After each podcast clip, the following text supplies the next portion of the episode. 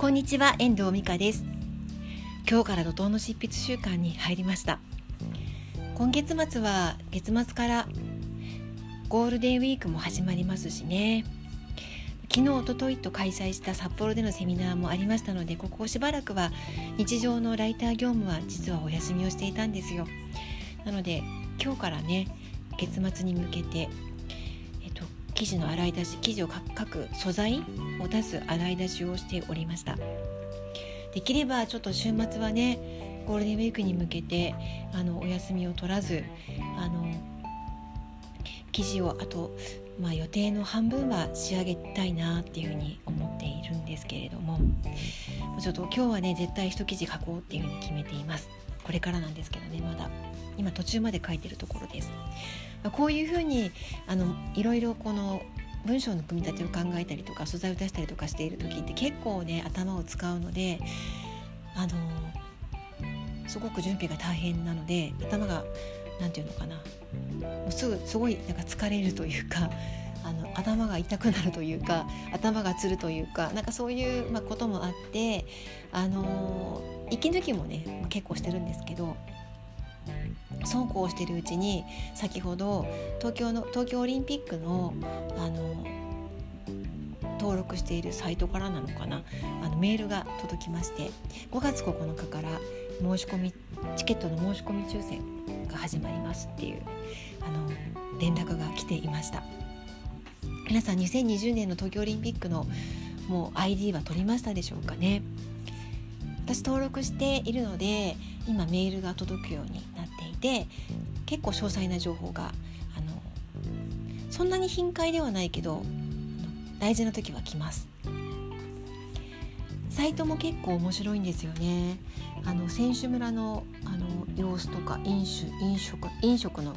こととかね書いてあります。あともちろんあのなんだろう読み物もあるしチケットの取り方だったりとかっていう動画も載ってたりとか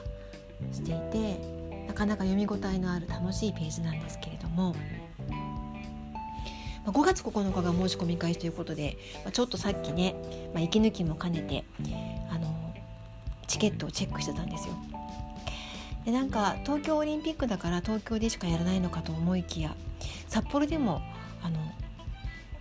観戦できるみたいなんですよね。札幌ドームにあの来るのはサッカーみたいで初っ端のサッカーは7月の22日札幌ドームの女子ですね。サッカー女子があの来るみたいです、まあ、国とかはもちろんわからないんですけど金額は2020円から8000円、まあ、2020円っていうところがね2020年にかかってると思うんですけどいう感じですね。なんかチケットの大半は8,000円程度でまでで収まるみたいなのでね。まあでもまあ、体操とかね日本であの、ま、人気のある種目はやっぱりあの高いと思いますよ。きっと。まだかチェックしてませんけど。体操とか柔道とかね。あと決勝とかはやっぱりねきっと高いんだろうなって思います。もちろん開会式や閉会式も確か10万超えたりとかするのもあったような前チェックした時にあのありましたね。でなんかこのチケットを買う時にはビザカードか現金コンビニ決済しかないみたいなんですよここもね覚えておくといいかなっていうふうに思います何せ5月の9日から申し込みが抽選申し込みが開始なのであのゴールデンウィーク中にはあの自分が見たい種目とかここだけは行きたいとかなんかそういうものもあのチェックをしておいた方がいいのかなっていうふうに思います。なんかチケットも 20, 2, 枚2枚から30枚までは取れるみたいですね。で予約したものは必ず買ってくださいって書いてありましたなんかあと面白い読み物の中であの今回メダルは、えーと、5000個のメダルはリサイクル100%を目指しているっていうふうに書いてありましたね。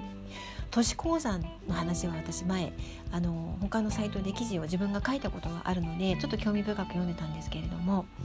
あの多分あのこの書いてあることによれば都市鉱山でそのリサイクルリサイクル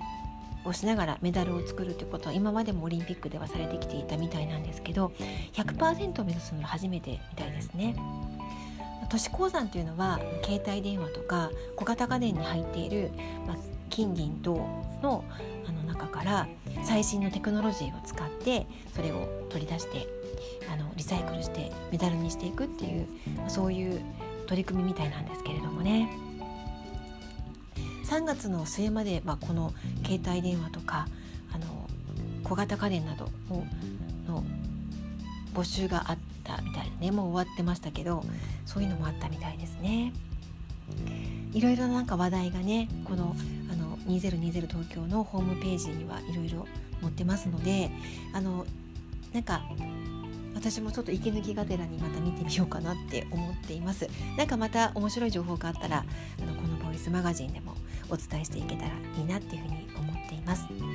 我が家の場合は東京にねあの中学2年生の息子がいることもあるし実家もあるので、まあ、東京で観戦もいいかなと思ってるんですけど、ま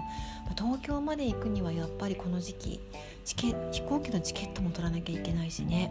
もちろん観戦チケットも取らなきゃいけないですけど。